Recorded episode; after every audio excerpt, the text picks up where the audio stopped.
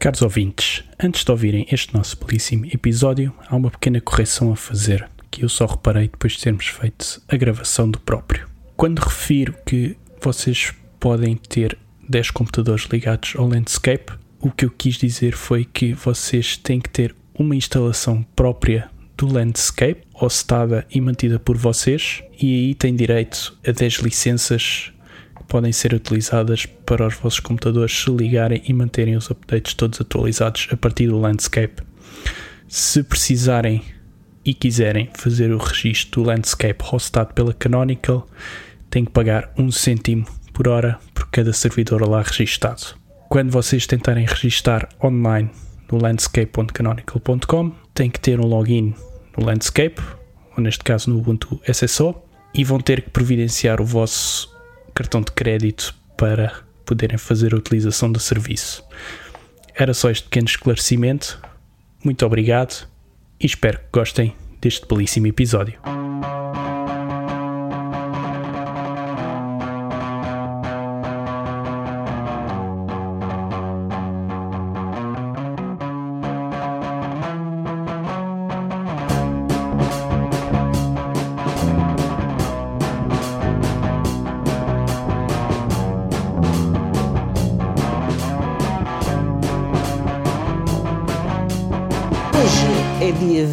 Fevereiro de 2019 e este é o episódio 24 da série 1 do podcast Ubuntu Portugal, o show sobre Ubuntu, software livre e outras cenas.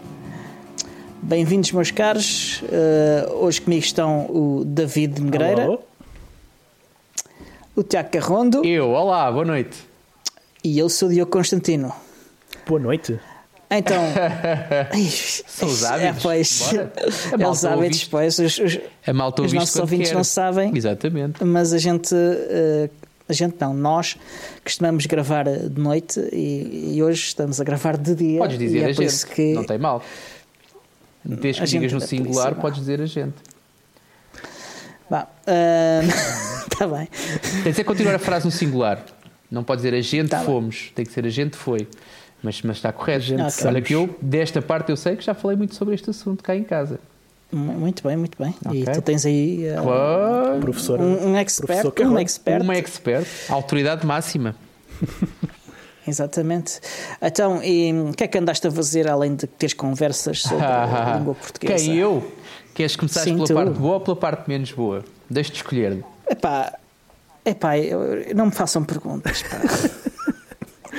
Então começa pelas más notícias.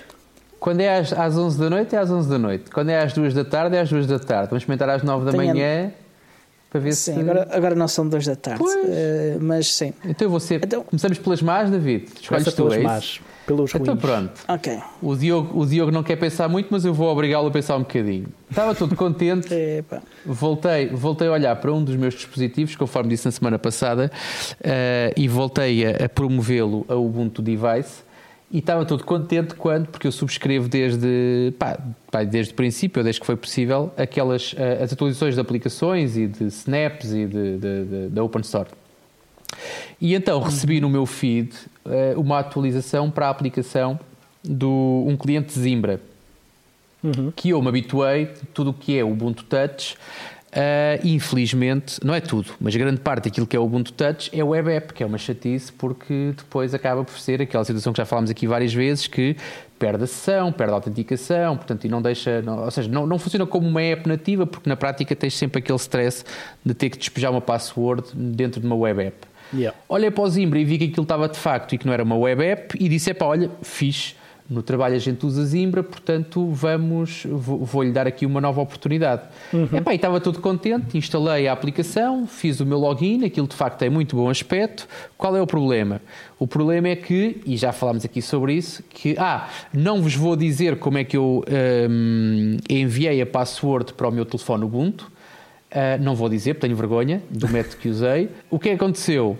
Hoje, quando fui tentar, eh, minutos antes de, de- de- de gravarmos este podcast, tentei abrir a minha aplicação do Zimbra e o que é que me aconteceu? A autenticação, login outra vez. Portanto, de ontem para hoje perdi a autenticação e então faz com que aquela aplicação, de tão boa que era, passou a ser para mim perfeitamente inútil, porque se eu tenho que estar todos os dias a colocar a password, eh, para mim é a mesma coisa que que nada. Portanto, esta é a parte ruim do que eu andei a fazer. Isso David, não será alguma configuração? Alguma isso não será alguma configuração de, de, de, de, de expiração de tempo ou de cookies ou de qualquer coisa que Epá, tu possas configurar? da própria aplicação. Sim, a aplicação Zimbra tem uma expiração de 24 horas, mas eu uso o cliente Zimbra no desktop e uhum. o cliente Zimbra guarda a password no própria aplicação e quando eu abro a aplicação eu tenho o login feito, tenho a autenticação uhum. feita, quer dizer, não tem qualquer problema. Agora, por razões uhum. de segurança, sim, nós de 20, acho que é de 24 em 24 horas a, a password expira do lado do servidor. Uhum. Agora, se eu do meu lado tivesse uma forma de, de, de, renovar a autenticação ou de garantir de, seja por token, seja. É como digo, nas, enquanto utilizador final, estou-me nas tintas qual é que seria o método a utilizar. Eu certo. queria era que todos os dias, quando eu abrisse a aplicação, queria ter acesso à minha informação. Não queria ter que autenticar eh, de cada vez que. De cada vez que. Ou seja, de 24 em 24 horas não, não, não devia precisar de me autenticar. Uh, eu tenho uma sugestão que pode melhorar o teu problema, Sim. que é meteres a password num fecheiro KeePass e usares uma das aplicações de KeePass para colocares a password na aplicação. Sim, mas isso depois implica de eu ter que ter a minha password em dois sítios diferentes. Porque se eu tiver a password num fecheiro KeePass, depois como é que eu vou sincronizar o fecheiro KeePass entre o meu telefone e o meu desktop? É outra guerra. Uh, não sei se tens solução para isso, Diogo. Não sei. Pronto. Eu usei, em tempos, usei em tempos o, o SyncThink para isso. Não sei, se, uh, não sei se o Nextcloud já está a fazer sincronização de ficheiros. Eu penso que não. Infelizmente eu penso que não. Também gostava muito, mas eu penso que não. Continuo calmamente à espera de que de facto a coisa se torne um bocadinho mais, mais praticável. Lá está, e, e abro desde já uh, aqui a antena para todos aqueles que nos ouvem, se quiserem sugerir para poderem também sugerir alternativas àquilo que é um, o método convencional. O método convencional neste momento é no DECO configurar a conta de e-mail, nos contactos configurar os contactos por, por Cardav e no e-mail, no, no, calendário, configurar o calendário por Caldav. Só que lá está, se eu tenho uma aplicação Zimbra, que por acaso do desktop eu até gosto bastante, é feia até à quinta casa, mas funciona bem uhum. uh, gostava de ter a mesma solução, ou seja, de instalar uma aplicação e ter toda a informação que eu tenho dentro do Zimbra no, pá, no mesmo sítio, sem ter que andar a saltar e sem ter que andar a configurar as coisas 20 ou 30 vezes. Pois. Uhum. Mas, mas pronto. Mas nem tudo é mau, atenção. Aproveitei ontem para fazer uma coisa que já andava a adiar há muito tempo, que foi atualizar o meu ThinkPad para a versão 18.10, uma versão não LTS. É maluco. Eu, eu que era pessoa de dois, dois meses antes uh, de uma release sair, atualizava para poder reportar bugs e para poder, uh, de alguma maneira, participar e contribuir naquilo que estava ao meu alcance na altura uh, uhum. para, para as novas releases. há para aí um ano que só uso versões LTS. Uhum. Mas juntando aqui também à, à, à, à questão de que o meu ThinkPad estava a acusar uma dorzinha de fígado aqui, uma dorzinha de rins ali, disse: olha, não é tarde nem é cedo, vou fazer um, um upgrade release para ver se, hum, se a coisa se resolve. Epá, e de facto estou muito contente porque graficamente está exatamente igual, não tenho, não tenho que ter nenhum tipo de esforço a, a reaprender rigorosamente nada, uhum. uh, mas em termos de desempenho melhorou ligeiramente e deixei okay. de ter alguns pequenos questões que eu tinha, provavelmente provocadas por algumas marteladas que dei no, no, no longo tempo que ele, que ele está, está, está nas minhas mãos. Uh, e uhum. até ver estou contente, ainda são meras 24 horas, mas estou contentíssimo com a nova versão 18.10 do, do Ubuntu. Estamos a falar do Ubuntu proper, GNOME, com tudo aquilo uhum. que tenho direito. Mas pronto, mas querias dizer alguma coisa, Diogo? Não, não sei se senti que. Sim, sim, sim. Diz-me. Uh, se essa é a máquina que tu usas para gravar? Habitualmente é a máquina que eu uso para gravar, sim. Ok. Um, e a segunda pergunta é se consideras a hipótese de instalar o, o pacote de, do Ubuntu Studio que, que instala agora com qualquer uh, distribuição do Ubuntu? Não tenho necessidade. Não tenho necessidade. Uh, honestamente, não tenho necessidade porque é, aquilo que é a minha dimensão de criador é muito reduzida uh, comparada com o catálogo, com o enorme catálogo, o vasto catálogo de aplicações que certo. o Ubuntu Studio traz. Um... Mas uh, o Ubuntu Studio é sempre isso, é sempre isso, é sempre muito mais do que cada pessoa faz, porque quer dizer, uma pessoa que trabalha em áudio não quer dizer que trabalhe em desenho, ou não quer dizer que trabalhe em animação de 3D e coisas Podemos falar tipo. sobre isso. E- e- calma, calma, calma, calma, calma. Já lá vamos. Ahm, e, e então ele é sempre muito mais do que cada, do que cada pessoa precisa. Ah, só que oferece também em alguma profundidade coisas que não são tão fáceis de fazer setup. Por exemplo, do Jact, ah, isso é, é uma das coisas que, que não é fácil. ah, a fazer setup, principalmente em Ubuntu proper, e eles têm uma ferramenta para o Ubuntu, para o Ubuntu Studio que, que permite fazer muito facilmente esse Que é o setup. Jack. Eh, o Jack, Jack. eh, o sistema para da as Jack, guitarras. Jack, Sim, Jack, sim, sim, ok, Jack, ok, não é Jack, é, é Jack. Sim, sim. Eh, que faz o setup eh, e, e a integração toda com o Ardour e com essas coisas todas. Eh, tem uma série de ferramentas fixes, muito fixes para áudio, que mesmo que tu não utilizes tudo o resto, estas para áudio podem ser úteis para ti. Uhum. A questão aqui é, ah, volto a dizer, aquilo que eu faço, aquilo que eu uso para gravar, na realidade é uma mentira. Porque aquilo que eu uso para gravar é o Shure e o, e o meu Zoom.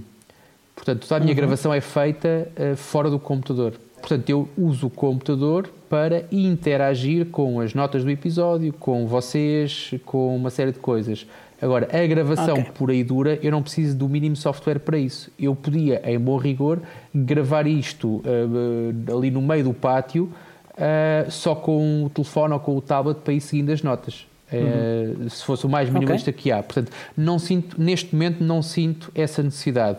Já agora que falas nisso e que eu estou com muita inspiração para falar, quando vocês acharem que eu estou a ser demasiado chato, vocês não são vocês que estão a ouvir, são vocês os dois que estão a gravar isto comigo, mandem-me calar se faz favor.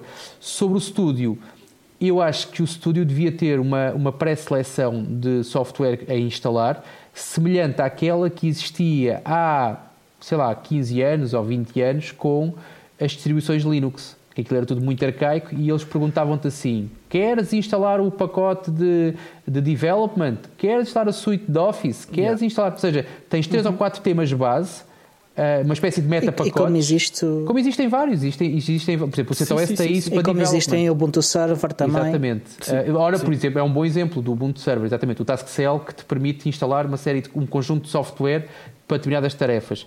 E eu acho Yeah. que no Ubuntu Studio poderia funcionar porque aquilo que eu sinto, aquilo que eu faço é, se fizer, é produção de áudio, gravação, extração, uh, captura e produção de áudio. Tudo o que é Uhum. Sim, vídeo, tudo o que é design, tudo o que é grafismo, para mim é lixo. Portanto, eu sinto sempre que estou a instalar 70% a mais do que aquilo que preciso. Então, se calhar, penso ao contrário, que é, vou instalar o meu, o meu Ubuntu proper e vou só instalar as aplicações que me fazem falta. Yeah. Esta poderá ser uma solução.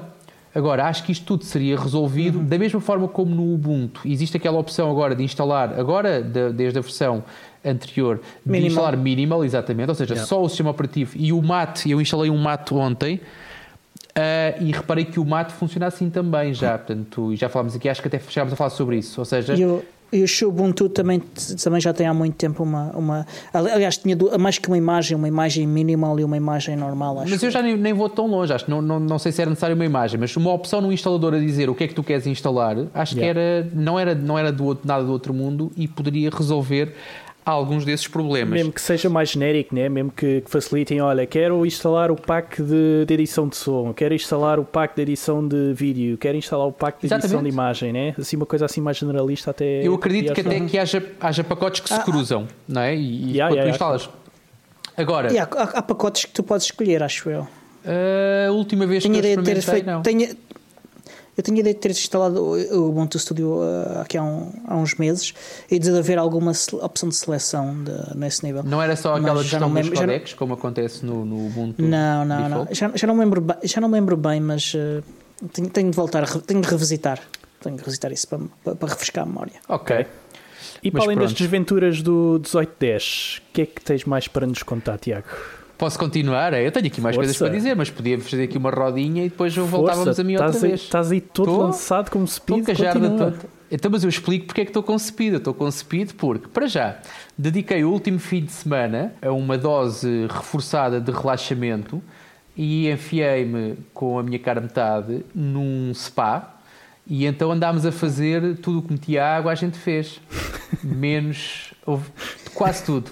Quase tudo. Houve uma Ok. coisa que nós não fizemos na água que é uma coisa que se chama Datão, Diogo, nada disso, nada, seu badalhoco. É uma coisa que se chama, e eu, eu ando a falar disto todos os dias, desde o fim de semana, que não me calo com isto, que é uma coisa que se chama flutuário. Flutuário. E todos nós, e todos vocês que estão a ouvir isto também, deviam experimentar. Um flutuário foi-me apresentado desta forma. É uma coisa que nós fazemos durante 30 minutos uhum. e equivale a 8 horas de sono. Na pá. Envolve deprivação sensorial? É, envolve privação sensorial, ou seja, enfiam-te num, numa piscina rasa, uma, uma mini piscina de água com muito Sim, sal. Uns centímetros de água. Exatamente, para tu exatamente. flutuares, vais todo nu lá para dentro, uh, não ouves nada, não vês nada, podes fazer aquilo com, ou seja, às escuras ou com cromoterapia, se não me engano, ou com umas cores e não sei o quê, hum. mas basicamente eu, eu tomo nas tintas como é que aquilo é feito. Quando me dizem que eu em meia hora consigo dormir 8 horas, é pá, eu por mim levei meu dinheiro, para mim está feito. Mas. Eu quero uma coisa dessas cá em casa. Pronto, foi, foi, exatamente isso que eu pensei. Assim, eu quero comprar uma porcaria, não sei quanto é que isto custa, mas se eu puder deitar-me à meia-noite e à meia-noite e meia acorde como se tivesse dormido a noite toda, eu por mim estou bem.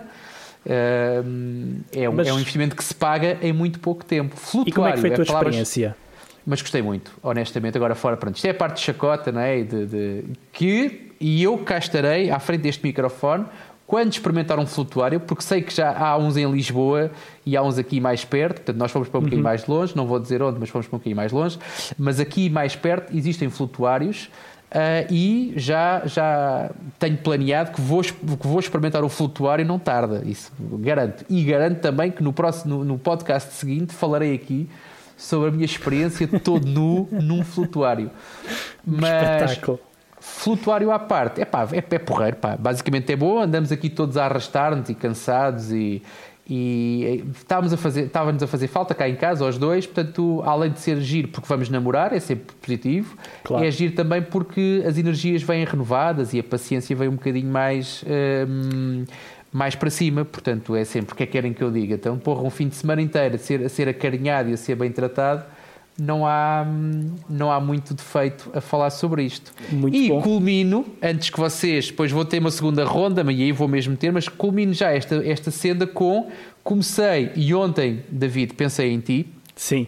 Ao final do dia, Sim. porque uh, a, minha, a, minha, a minha etapa de me manter em forma, que começou já há uns tempos, Uh, ontem teve um episódio, um, um, novo episódio que foi Voltei a Nadar, por isso é que me lembrei de ti também. Uhum. Uh, voltei a nadar, felizmente, uh, e tenho cá em casa, e neste momento aproveito também não para fazer publicidade, porque eles não me pagaram para isso e não merecem, mas para. Portanto, tenho, comprei um ergómetro, comprei uma, uma, máquina para ter cá em casa para poder manter-me em forma, porque neste momento é um dos meus desafios para os 40 anos, é voltar à forma física que tinha com 20. E é um dos Esse grandes é problemas. É um, é um... Acho que, é, acho que é um bom objetivo. Acho que é um bom é objetivo. Mas acho, é um acho, que é um, acho que é um dos. Uh, nós estamos aqui a falar disto e, e, parece ser um bocado off-topic daquilo que costuma, costumamos falar, mas eu acho que, que até é bastante dentro, dentro do Cada tópico. Vez mais. De, Cada vez principalmente mais. da nossa área, né? que nós, uh, principalmente como programadores, administradores de sistemas e pessoas que trabalham com computadores, estão sempre o dia todo fechados, uh, seja no escritório, seja em casa, sentados uh, 8 horas de seguida, se for preciso, ou mais de 8 horas sentados por dia. E acho que apelar um bocadinho ao exercício físico, por mais pequeno que seja, que, que é sempre uma coisa uhum. importante para se fazer. Um, yep. E eu sei, o, o, Tiago referiu a facto de nadar e de se ter lembrado de mim, porque eu também falei há pouco tempo, comecei a nadar, comecei a ir com com um amigo meu, acordar, acordar mesmo cedinho e começámos a ir os dois uh, a nadar e tem, tem, tem, sido realmente um fator muito positivo na nossa vida de, de pá, sentes-te sentes bem, né? mesmo, que o dia, mesmo que o dia corra mal, mesmo que o dia todo corra mal, já fizeste aquilo de manhã, já despachaste o teu exercício físico, já fizeste alguma coisa de boa pelo teu dia. Uh, portanto, eu, eu também é um pequeno apelo que deixei aos ouvintes é se puderem, façam um mínimo de exercício, aquilo que conseguirem. E é Foi positivo. exatamente exatamente com esse objetivo que eu trouxe o assunto aqui para esta parte do episódio, foi para nós uhum. podermos ter assunto para motivar também quem nos ouve uh, pá, a que sejam ativos e a que não se deixem levar pelo sedentarismo. Exato. E sedentarismo. E que então, tal mas... fazer as pessoas mudarem-se e irem até Lisboa? Parece que vem um evento, não é, Tiago? Vem, ah, mas, mas é, é para dizer já tudo. Pô, eu Força. digo já, pronto. É, já, então, claro, claro. Espero, espero não baralhar as pessoas, uh, porque é uma das grandes guerras que nós estamos a ter neste momento, é como é que isto se vai chamar. Uh, porque aquilo que é suposto chamar-se é o Bucon Portugal 2019 nós queremos que esta seja a primeira de muitas. Uh, em ano em que nós organizamos a Ubucon Europe, pode fazer aqui algum tipo de, de confusão às pessoas, se bem que acontece em sítios diferentes. Uh, vai acontecer, portanto, isso se calhar vou já dizer tudo então. Portanto, vai acontecer uma conferência, não sei ainda se o nome está fechado ou não, mas vai acontecer uma conferência dedicada ao Ubuntu e a todo, e todo o mundo que o rodeia, uh, no ISCTE, que já não é novidade também para a comunidade, já lá fizemos outras coisas. Uh, vai ser no dia 6 de abril. Uhum. estamos ainda a fechar a agenda para decidir também se vai ser dia inteiro ou se vai ser apenas metade do dia.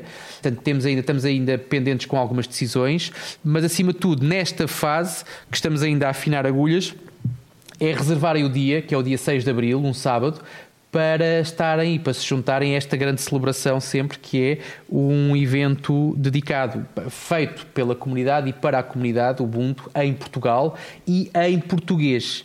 Não é como o evento Ubucon Europe que será uh, uh, virado para fora e que será hum, tendencialmente Sim. em inglês. Mas pronto, mas eh, mais, mais uh, informações acontecerão certamente e serão divulgadas brevemente online no site da comunidade, ubuntu-pt.org e também aqui no podcast, como é óbvio, até porque eu estou envolvido na organização, portanto uh, trarei sempre que, que se justificar uh, novidades sobre, sobre isso, sendo que Maravilha. já não há muito tempo. Portanto, já quem quiser ajudar, deve ir falar contigo, não é? Quem quiser ajudar pode ir ao site da comunidade, ubuntu-pt.org e pela página de contactos ou pelo post que foi libertado na, há minutos, de, há minutos estamos a gravar isto, uh, uhum. tem lá informações também e vocês podem... Uh, é fácil chegar até nós. Quem quiser ajudar não tem desculpa de não, não conseguir chegar até nós. Ok? Quem quiser participar de alguma maneira, pedir informações, eh, doar dinheiro, seja o que for, é fácil chegar até nós. Ok. Ok. David, e tu? O que andaste a fazer? Uh, andei a fazer várias coisas. Uma das coisas que andei à procura esta semana foi de software de faturação. Andei, uh, claro, a ver uhum. uh, coisas que eu possa hostar por mim mesmo ou coisas que sejam, primeiramente, open source. Estive a ver vários softwares do tipo, como é que aquilo se chama? Ninja, Open Ninja, uma coisa assim.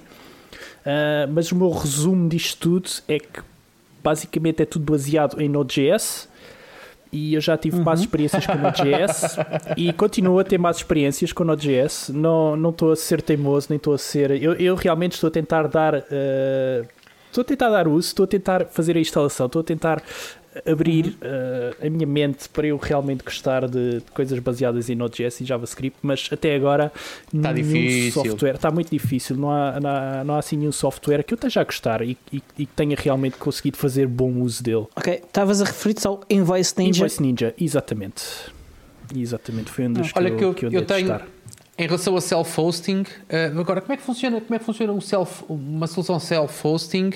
Tu vais faturar isso no teu país de origem, certo? Vou faturar isto no meu país de origem, certo? Como é que funcionam aí as finanças do sítio em relação a software que tu alojas no teu próprio servidor? Não, não interessa muito. Uh, interessa que eu tenha as facturas e que guarde as faturas. É a única coisa que interessa. Uh, tenho que ter Paper, umas coisas básicas. Vou fazer eletronicamente, né? porque é o que me dá mais jeito de fazer eletronicamente. E se for preciso, imprimo. Mas não preciso ter em papel, basta-me ter eletronicamente. Só tenho que ter lá os, o, as informações mínimas, né? para quem é que eu estou a passar a fatura, quem é que está a passar a fatura, uhum. uh, o valor daquilo que eu estou a passar, e se tem IVA okay. ou se não tem IVA, e essas coisas todas pequenas. Portanto, não é assim muita coisa. É normalmente o que é o standard quando passas uma fatura, pelo menos uh, em países e na comunidade europeia.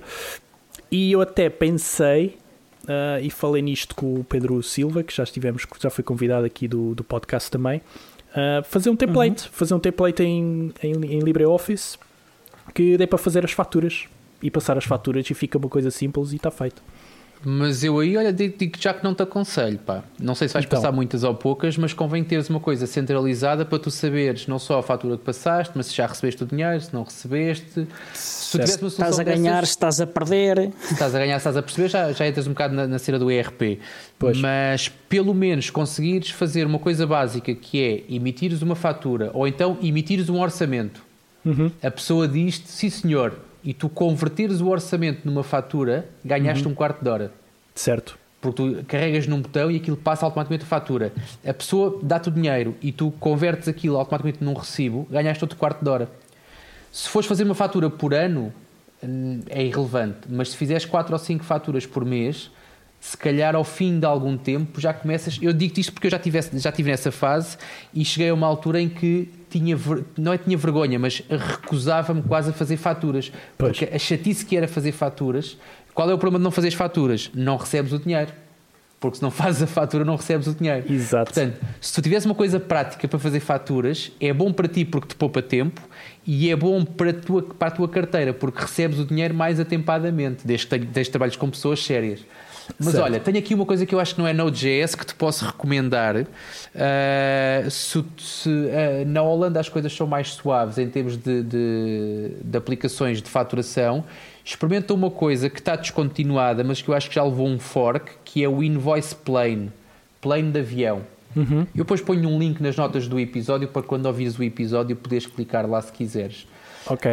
Um, mas é o Invoice Plane. Aquilo é, é um PHP simples, aquilo reporta para uma base de dados MySQL, é bonitinho, é polidinho. Qual é o problema? Quem mantia isto uh, mandou o toalho ao chão porque não tinha tempo para e então deixou isto. Como é open okay. source, eu acho que já houve aqui um fork para o Fusion Invoice. Só te estou a dizer isto porque tu queres manter um track, basicamente, queres ter, queres ter uma coisa simples para te fazer documentos e certo. queres ter um track daquilo que é feito. És capaz certo. de ficar satisfeito com, com este Invoice Plane. Plane. Okay. Se fosses português, exatamente, se fosses português, digo isto porque eu, ele é português. E há um ano, Portugal. Yeah, não tem a residência fiscal em, em Portugal, a... exatamente não me deixam acabar o meu raciocínio. Se fosses português e faturasses em Portugal, Uh, vocês, não, vocês cortam os raciocínios a meio, meus caros. Então, assim não aprendem com, aqui com o mestre Carrondo. Diz lá. Podias usar, há várias, há várias soluções. Eu digo isto porque quando tu usas o Ubuntu e vais à lista de aplicações da autoridade tributária, porque é uma chatice, tens que usar aquela lista de aplicações que eles publicam, uhum. ou então desenvolves a tua, chamares os gajos para te validar e para te certificar a tua, a tua solução, que é uma chatice. Uhum. Uh, ah, tenho ideia que se faturares menos do que X%, que se desenvolveres tu a tua, uh, mais do que X uh, milhões, aliás. Milhões, uh, é errado. Okay. Já que é errado. Não, não sei já qual é o valor, mas, mas faturares menos do que um certo valor que não precisa de ser certificada. Uh, tem sempre que ser certificada. A única diferença é que tu podes eventualmente ser liberal e teres na própria aplicação da autoridade tributária, onde tu pões o IVA e o IRS e não sei o quê, emitires os teus recibos verdes lá e fazes por ali. Uhum. Agora, tens, tirando isso, tem que sempre ser certificado. Da mesma forma como quando o senhor te passava, o senhor carpinteiro, te passava aquela fatura em papel, quando ele mandava fazer na gráfica, tinha sempre que comunicar às finanças que mandou fazer 300 faturas, ou 400, ou 500, tinham que vir todas numeradas. Portanto, isso aí tem que ser tudo bem escrutinado, porque a autoridade tributária sempre gostou muito de saber como é que as coisas funcionam. Agora, okay. uh, quem usa Linux e quem usa uh, soluções, uh, ou seja, sistemas operativos menos convencionais, tipicamente opta por uma solução que é sempre nuvem, ou seja, sempre software as a service.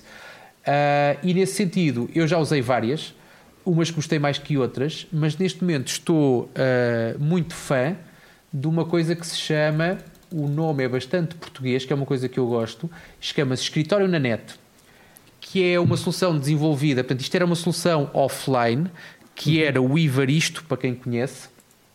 O Ivaristo era uma solução de faturação. Sim. Eu acho que ele fazia RP também. Uh, mas pronto, Sim. era uma solução que funcionava do lado do cliente e instalavas no teu computador e funcionavas por aí, desenvolvida pela memória persistente do Carlos Correia. Carlos Correia. Exatamente.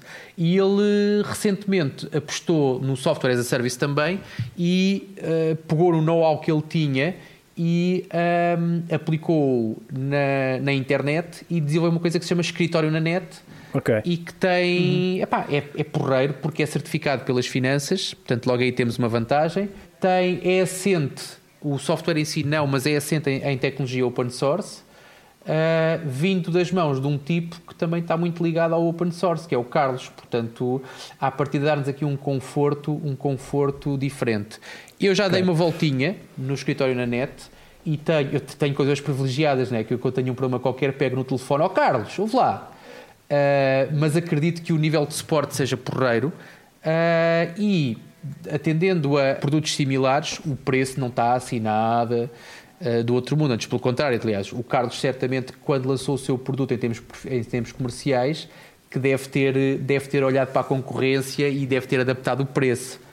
Okay. Portanto, hum, malta que esteja. Aliás, e tenho mais para dizer. Está aqui uma janela ao lado a dizer que eventualmente o Carlos poderá estar a cozinhar qualquer coisa para a malta que nos ouve, para os empresários que nos ouvem, poderem ter aqui condições particulares também, porque nós não. E bacalhau, não? Diz? E bacalhau. Não, bacalhau, não? eu tenho uma receita, tenho um prato de bacalhau encomendado, mas que ainda não cobrei, mas esse é só para mim, não tenho para mais ninguém. Esse é, hum. é o meu lucro, okay. é o meu lucro desta publicidade gratuita ao Carlos e, à, okay. e ao escritório na net. Mas pronto, tenho nada para dizer, agora vou-me calar 5 minutos ou 10, até vocês dizerem as vossas vidas aborrecidas, partilharem com os nossos ouvintes as vossas aborrecidas vidas. Aborrecidas. Uh... Por acaso até tive, tive, tive umas coisas bem engraçadas. Chuta, tive, meu caro. Tive, tive a pôr os, os meus servidores pessoais no Landscape.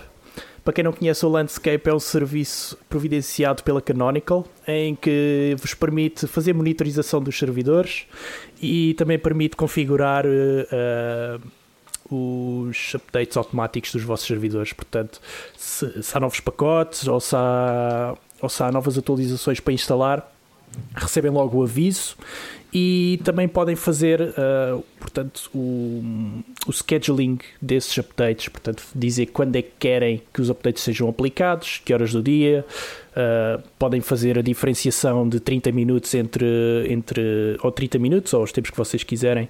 Porque, por exemplo, vocês marcam os updates para serem feitos às 2 da tarde e depois podem pôr ali um, uma diferença de meia hora nas 2 da tarde, portanto pode ser entre 1 e meia e as 2 e meia para fazer a atualização dos serviços para os servidores não serem todos atualizados ao mesmo tempo.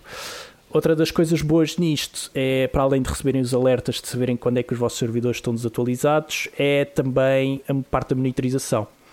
Aquilo tem lá um, uma partezinha em que vocês conseguem ver o, o processador, os discos que estão em uso, a rede e essa coisa toda. Isto é grátis até 10 servidores, portanto, se vocês tiverem 10 computadorzinhos, podem fazer lá o registro na boa, tranquilamente. A partir daí é pagantes. Era a pergunta que eu tinha a fazer: se tu tens menos que 10 servidores ou se tens condições particulares especiais para funcionários e por isso é que andaste lá a despejar tudo. Não, não, não. Não tem condições especiais de funcionários. Se calhar, se pedir, tem. Mas neste momento não preciso, portanto também não pedi mas tive, tive só a experimentar e como, como isto é um dos serviços que a gente também tem que suportar na, na, na própria Canonical, também permitiu ver assim um bocado mais do lado, do, do lado dos clientes, ver como é que isto funciona.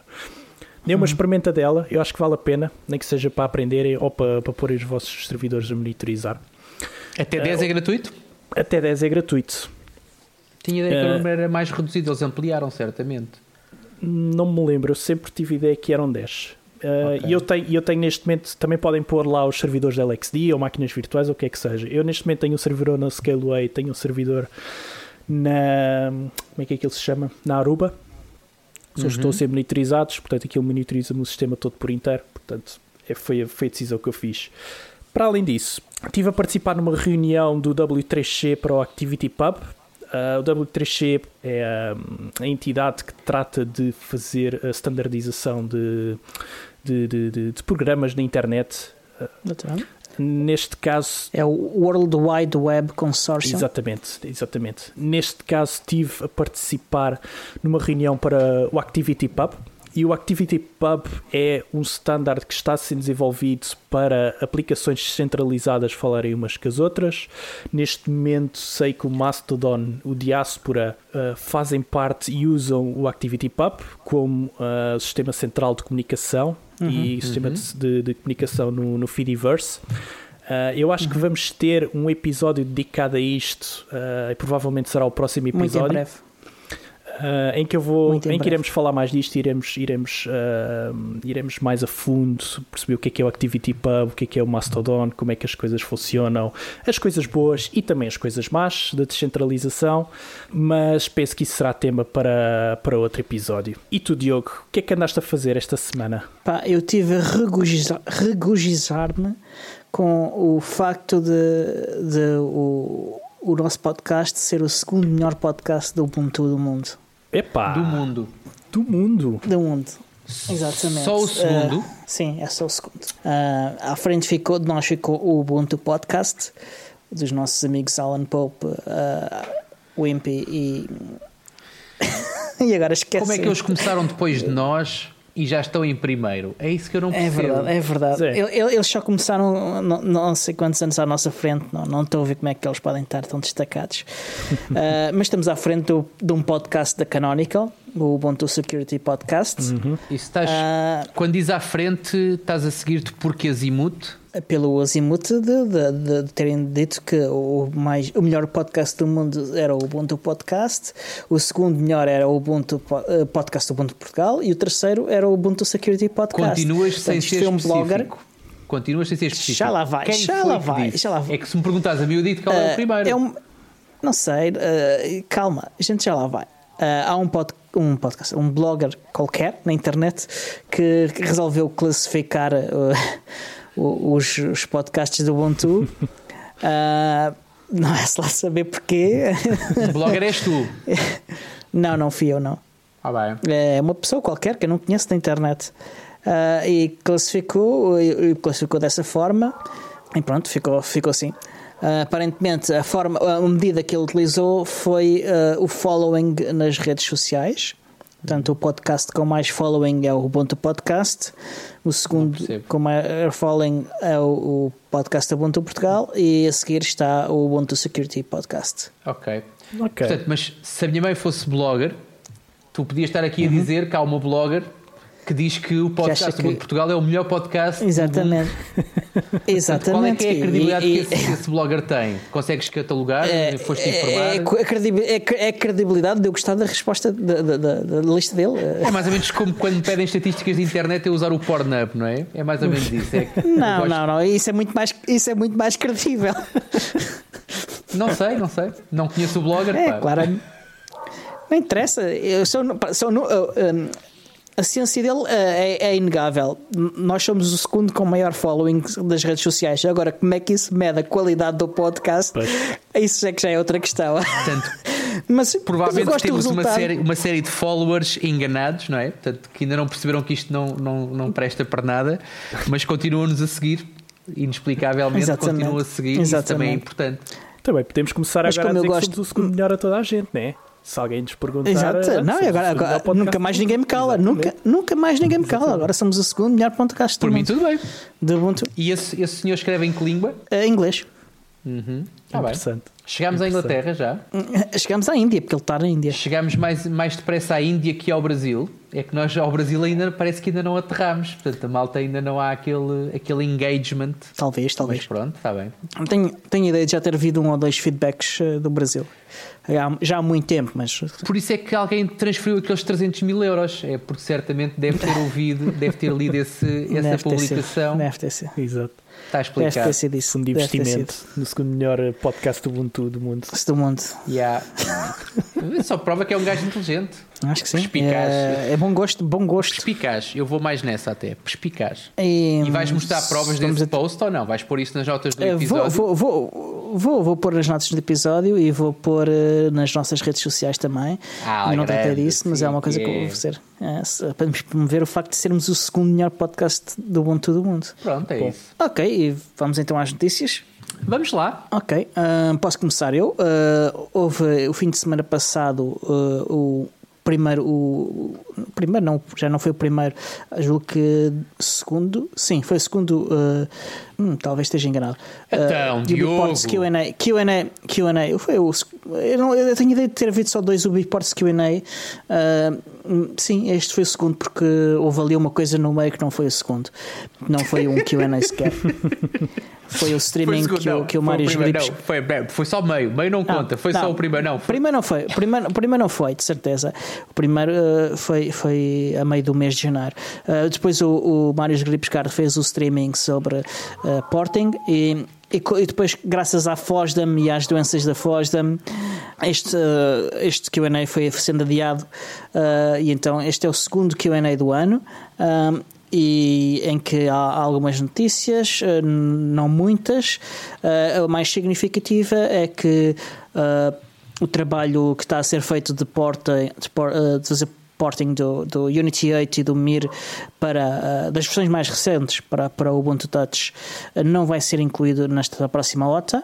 Trabalho revelou-se ser maior do que, que estava previsto e, e então uh, essas, esses objetivos saltaram desta OTA. Uhum. Vão entrar, ou, ou, provavelmente já até já entraram na, no Devil Channel, uh, portanto, quem quiser continuar a fazer desenvolvimento e, e, e ajudando a equipa para acelerar o processo, pode flashar o device com, com, com, esses, com esse canal e, e assim contribuir. Mas atenção que é altamente instável, uh, é um canal que muda de um dia para o outro e que pode abarcar o vosso device facilmente. Uhum. E pronto, a, a, a OTA8 vai ser então mais pequena e não vai incluir isso e, entretanto, uh, vai ser replaneada a, a, introdução dessas duas grandes mudanças no Ubuntu Touch para uma próxima OTA. Ok. Ainda não se sabe bem quando. Ok, cá esperamos. Falaram alguma coisa do, do Librem 5? Não, porque tirando é assim, o que se sabe do Librem 5 foi o que a gente já sabia basicamente.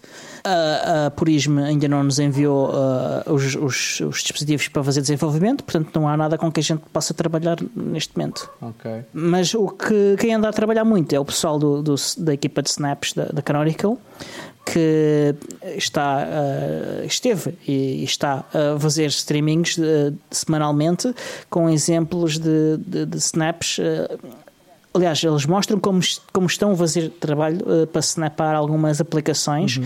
aplicações que, que, estão a aparecer diariamente na, na loja da Snapcraft. Uhum. Tenho visto, tenho visto, tenho visto deles e tenho visto também o do Juju. Uhum. Uh, tenho seguido, tenho seguido um, ambos os dois, digamos assim. Uhum. Ok, o Juju não sabia que estavam a fazer. Estão a fazer, sim. Mas é fixe, é fixe. Depois vou deixar aí o link também para, para o pessoal que esteja interessado. E pronto, estas foram as minhas notícias. Eu vou falar então sobre, portanto, recentemente fui promovido um, o carteiro do KDE neste podcast. Portanto, cabe-me a mim uh, informar os ouvintes de que saiu uma nova release do KDE Desktop. Esta nova, esta nova versão traz novos features que, que permitem uma atualização mais fácil do, do, do software. Uh, permitem a instalação, permite também portanto, um melhor suporte para o IDPI, aquelas, aquelas coisas que têm sido frequentes nas últimas versões dos desktops mais, mais uh, ativos, que é adaptarem-se àquilo que são os novos dispositivos e, a, e às, às, novas características, portanto, e é isso que acontece também com o KDE. Eu sou, e estava a comentar isso ainda antes de começarmos a gravar, sou utilizador de KDE de há uns tempos esta parte, tenho os meus updates feitos e tenho-os tenho em, em linha sempre com as versões estáveis e não senti, honestamente, não senti uh, diferenças significativas. Uh, provavelmente porque uma das grandes diferenças tem que ver com a gestão de software e eu tipicamente faço a gestão de software sempre no terminal. Uh, portanto, não, não, não vou buscar o, o, como é que eles chamam aquilo, o Discover, para fazer, para fazer atualizações. Mas para todos aqueles que usam, e há, e há várias pessoas que nos ouvem que usam KDE, portanto, saiu uma nova versão, gente. E toca a fazer updates. Yep. Sobre updates, David. É verdade. Para os mais distraídos, que não viram ainda, saiu a semana passada o update para o Ubuntu uh, 18.04, portanto saiu a Point Release 18.04.02. Um, traz bastantes uh, melhoramentos em termos de performance. Uh, umas delas é no GNOME Shell e no Mutter, que visa a reduzir uh, o uso de memória e o CPU. Uhum. Também foram atualizadas várias aplicações, incluindo o último Firefox, o Firefox 65, o Thunderbird 60.4, o Thunderbird, desculpa, Thunderbird. o Thunderbird 60.4 e o LibreOffice 602.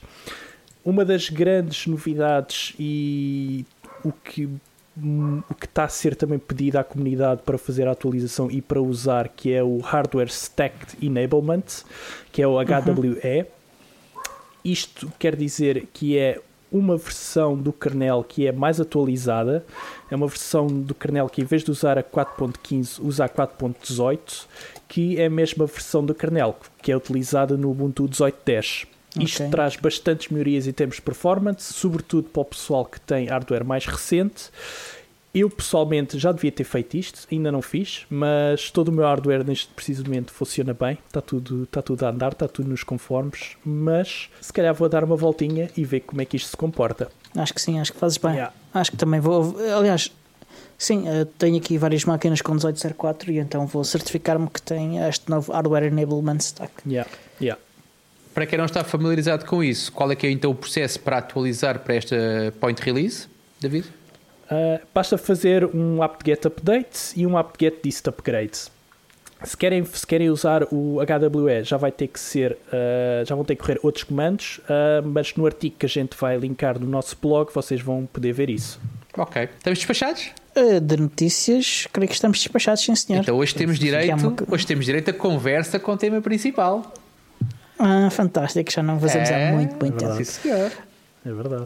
Então, Diogo, abres tu ou não? Portanto, a minha proposta para o tema de hoje era os sacrifícios e os compromissos que, e os equilíbrios que se obtêm um, ao utilizar software livre e, e, e essas coisas assim. Uh, toda a gente tem que fazer alguns, né? Uh, porque temos hardware uh, que, que não suporta de, não é suportado, por exemplo, sem drivers proprietários ou coisas assim desse género.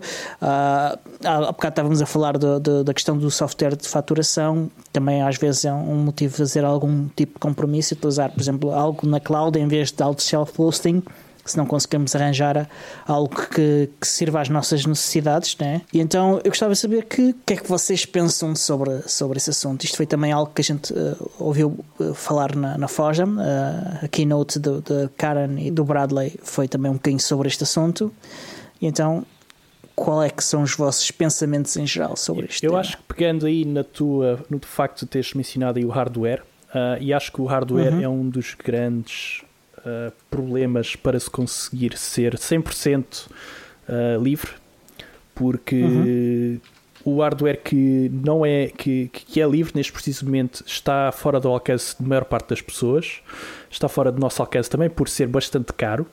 Uh, um desses um, um, um, ou antigo ou antigo e um dos grandes problemas disso é os CPUs e os processadores Uhum. Só agora é que está a sair para o mercado os processadores completamente livres e abertos, uh, um deles sendo o RISC-V, mas o RISC-V ainda está Sim. em desenvolvimento e ainda é bastante caro. E serve como coprocessador? Tenho dúvidas que sirva como processador principal de um, de um sistema. A ideia, a já vi, vários, já vi vários artigos e a ideia é começarem a criar motherboards e começarem a criar computadores com uh, CPUs uhum. apenas com RISC-V. Pronto. Uh, e esse acho que é, acho que é, acho que é para já o, o entrave primário para se ser e para se utilizar apenas software livre uh, em termos de hardware. Uhum. Os outros pontos, em termos de software e aquilo que a gente faz com o nosso software, já começa a ser hoje em dia mais fácil e já começamos a ter a nossa vida muito mais facilitada para fazermos Concordo. tudo aquilo que necessitamos apenas com software livre. Há dri alguns drivers que ainda são proprietários, mas se nós tivermos com bastante atenção uh, com o hardware que utilizamos, por exemplo, em vez de utilizar uma gráfica NVIDIA, utilizamos uma Intel, já, já há drivers completamente abertos para, uhum. para a Intel. No... Mesmo para a NVIDIA há drivers livres, eh, podem não funcionar muito bem Funciona com a vossa própria. Depende do, do, próprio, do modelo específico da, da, da placa. Exato, isso, exato. Isso é a, guerra, é a guerra de sempre, quer dizer, se tu vais gastar 400 ou 500 euros numa placa gráfica, tu não queres que funcione só medianamente, tu queres que funcione bem. Portanto, Exatamente, se ela não funciona escolhe, bem... Escolhes, escolhes, escolhes a placa com base no suporte e, e, não o contrário. Não, o que eu te quero dizer é que quando tu dizes, pá, quer dizer, funciona, mas não funciona bem. Pá, não funciona bem, é quase não, é equiparada a não funcionar. Não, o que eu, eu, não disse que todas que não funcionam bem. Ah, eu estou a dizer que algumas não funcionam bem. Yeah. Há outras que funcionam bem, atenção. Eu, eu, eu, em relação a isso, e, e, falando numa, numa questão, porque sempre foi mais experiência minha uh, uh, falar de cliente, uhum. o utilizador final, uhum. uh, e falo, uhum. quando falo em hardware, grande parte das pessoas não estão muito preocupadas se o processador é A ou se o processador é B, mas querem que as coisas funcionem. E quando escolhem Exato. usar software livre, uh, deparam-se com problemas muito mais mundanos, como a webcam, como a impressora, como o scanner, como uma série de outros, de outros dispositivos, de outros periféricos, uhum. uh, e que Epá, eu nunca me vou esquecer. Há pá, 10 anos, não sei. Quantos anos é que tem o Android? Alguém sabe? Não faço ideia. Mas pronto, eu, eu vou dizer que foi há 10 anos, depois alguém que me corrija se for caso disso. Mas pá, há 10 anos, quando eu tive o meu primeiro telefone Android, e que na altura fiquei todo contente, porque era, era o primeiro telefone que havia na altura, o primeiro dispositivo móvel com, com base Linux, não é? Portanto, uhum. com aquele kernel Linux, e que depois veio-se a perceber que não era bem assim, mas que na altura foi, foi uma, grande, uma grande viragem. Uh, e a coisa mais ridícula que eu sentia na altura era: eu tinha um telefone que tinha um kernel Linux, tinha um computador Linux, mas tinha que ir a um computador com Windows para fazer updates de software. E isso acontecia com várias coisas, naquela altura acontecia com várias coisas cá em casa, que era, eu tinha que ter alguns dispositivos, tinha que ter equipamentos, tinha que ter, na altura o que eu usava era também Windows, e tinha que ter Windows para poder trabalhar e interagir com alguns dispositivos que tinha cá em casa. Uh, felizmente, uh, hoje, uh, aliás, não é de hoje, de agora, portanto, já vem de há uns anos, é uma evolução, mas de hoje aquilo que eu tenho sentido é que cada vez a preocupação é menor em termos de, uh, deste, desta questão mais mundana. Ou seja, hoje é fácil comprar um computador com o Ubuntu. Uh, não é fácil comprar um computador com o Ubuntu, mas é, é fácil se eu comprar um computador com o Ubuntu, ir comprar uma qualquer impressora, um qualquer scanner, um qualquer eh, webcam, seja o que for, uh, e ele funcionar, uma mesa de mistura, como é o nosso caso também, e ele funcionar sem grandes dores de cabeça, uh, também em software livre, apesar de na caixinha uhum. não vir que suporta ou que, ou que, é, ou que é recomendado. Mas uh, uhum. uh, o suporte de hardware, felizmente, no nível de, de utilizador final, evoluiu bastante na última década.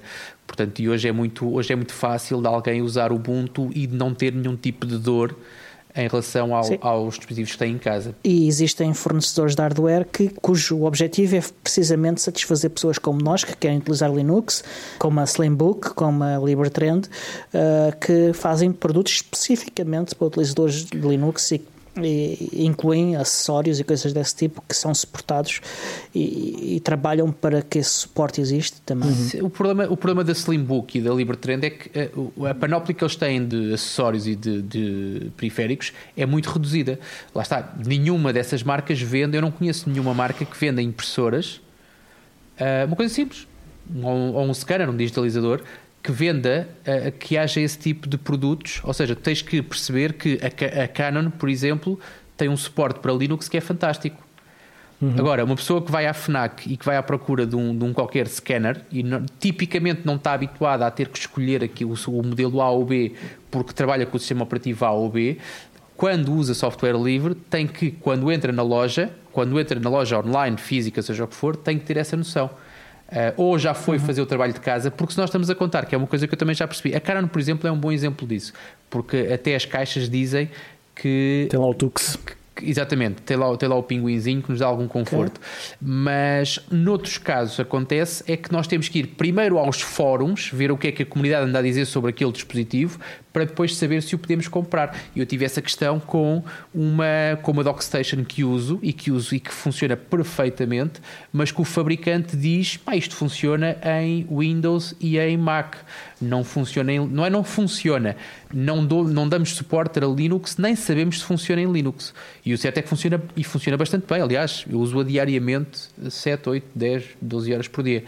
Portanto, agora tive foi que fazer o trabalho de casa primeiro e tive que ir perceber como é que, como é que esta doca funcionava, porque se eu estiver a contar com o fabricante, estou tramado. Como acontece muitas vezes uhum. também, não só nos fabricantes, mas nos próprios vendedores. Se eu for ter com uma grande superfície uh, à procura de opiniões sobre uh, um determinado dispositivo para funcionar no meu Ubuntu, nem sempre tenho a sorte de encontrar alguém que saiba sequer o que é o Ubuntu para me aconselhar sobre qual é o dispositivo que eu devo, que eu devo comprar. Mas aí Exato. funciona a comunidade, não é? Portanto, e é, a beleza da comunidade também tem isso, que é já houve alguém. Temos essa. Diz, diz. Temos essa alternativa, além de haver estes, estas empresas que querem vender só para nós e que têm uma escolha mais reduzida, de facto, mas que, que é garantida de, de, funcionar, há também esta questão da comunidade que, que nos oferece uma quantidade enorme de informação e difícil de equiparar, até uh, não conheço nenhum serviço que, que, não, que não seja baseado em comunidade, que, que, não, que não ofereça tanta que ofereça tanta informação como, como as comunidades uh, e, que, e que nos informe sobre o que é que é suportado, o que é que não é suportado e por aí adiante. Uhum. Ainda bem que falas nisso, porque já agora faço publicidade àquilo que eu considero, porque também sou um blogger, o melhor podcast sobre o Ubuntu no mundo inteiro, que é o nosso podcast e que volta e Fantástico. meia fala sobre e dá dicas sobre tudo e mais um par de botas, incluindo hardware. Portanto, não só sobre Uhum. os nossos, não sei se chamaria parceiros, mas os nossos amigos, mas também sobre outras Uhum. empresas e outras coisas que nós comprámos. Eu Sim, lembro que sim. falámos, por exemplo, sobre os gamepads que nós falámos na altura do no pós-natal. E, e, e não só, já falámos da System 76, Também, da Entraware, vários fabricantes. Uh, mas uh, questão de aproximar-se o fim deste episódio uh, e vamos Ui, ter que cortar espera aqui um bocadinho a conversa. tu. Hoje sou eu, hoje sou eu, porque uh, alguém falou meia hora. Uh, És um chato, Diogo. são um chato, é verdade, eu é que sou um chato. Ah, e, mas ah, se quiserem comprar ah, coisas na LibreTrend, portanto, uma LibreBox, por exemplo, podem utilizar o código de desconto PUP150. Ah, se quiserem ah, utilizar, ah, comprar alguma coisa na Slimbook e ter um desconto de 30 euros, ah, podem utilizar o código de desconto que podem Qual encontrar é o no código, nosso Diogo? Website. lá qual é o código. Pois, eu, eu- eu- eu não, eu não sou como o Tiago, eu não consigo dizer aquilo. Tu que és um representante dos Tiagos, queres tentar? É o código que está na nota de episódio, portanto, que eu não vou dizer para não te envergonhar publicamente, Diogo. Tá bem. Portanto, eu por espírito de camaradagem, porque também tenho, não vou, não Uhum. vou, não faz parte. Ok, está bem. Ah, e pronto, ah, estamos a chegar ao fim do episódio. Fal- Resta ainda falar da, da, da nossa agenda. Temos, já temos mais eventos programados ou ainda não? Não, temos o dia 6 de Abril, portanto, para vocês reservarem, para quem estava distraído no princípio do episódio. Portanto, dia 6 de Abril, Isqueté, que é um sábado, eh, evento, grande festa e celebração sobre o Ubuntu em Portugal. Eh, vamos ter vários convidados, é só o que eu posso dizer nesta altura. Não sei ainda se vamos ter várias salas ou não, vamos ter em princípio duas salas com temáticas diferentes. Eh, e pronto, e é assim. E cheguem à fala Ok. comigo. Aliás, eu estou, tenho, tenho que ser justo. Cheguem à fala comigo ou com o Gustavo, porque são as duas pessoas que estão neste momento a dar o peito às balas eh, sobre, O Gustavo Silva. exatamente, sobre este evento. E pronto, e estamos a chegar ao, ao fim do episódio. Uh, resta dizer que podem encontrar-nos no nosso site, podcastubuntuportugal.org e também nas redes sociais. Uh, podem subscrever-nos facilmente, procurando na vossa aplicação de podcasts ou adicionando o feed pelo nosso site. Se quiserem contactar-nos, podem usar a página de contacto do nosso site ou o nosso e-mail, contacto arroba podcastubuntuportugal.org. E onde é que podem encontrar a comunidade Ubuntu Portugal, Tiago? A comunidade Ubuntu Portugal pode ser encontrada no Telegram, num endereço que eu não tenho aqui porque o meu documento morreu, ou facilmente no site ubuntu-pt.org e lá encontram toda a informação de contacto, não só da comunidade, o Telegram, tradutores, portanto, toda a panóplia de equipas que estão no ativo. Eh, podem ser encontradas no site, acho que é a forma mais simples. Também estamos no Facebook e no Twitter, mas pelo site chegam a todo lado. Exatamente. E, eh, David, o que é que as pessoas podem fazer se quiserem apoiar o nosso show? Se quiserem apoiar o show, têm várias formas de o fazer. Podem partilhar os posts do nosso show nas redes sociais e convidando os vossos amigos a gostarem das nossas páginas. Uh, também nos podem ajudar monetariamente tornando-se patronos em patreon.com barra podcast do Portugal com o custo mínimo de entrada de 1 dólar mais IVA por mês. Exato, este show é produzido aqui pelo nosso, claro, caro amigo David Negreira, por mim, Diogo Constantino e pelo Tiago Carrondo, e editado pelo Xan- Alexandre Carrapice do Standard Call Studios, um dia hei de conseguir dizer bem o nome dele. Ah, Temos que lhe trocar o nome para André ou assim, uma coisa mais fácil de dizer. sim, é mais fácil. Ele agora é o André. pronto. André Silva. Ele agora é o André. Vá. Sim. Santos, André Santos. Está bem.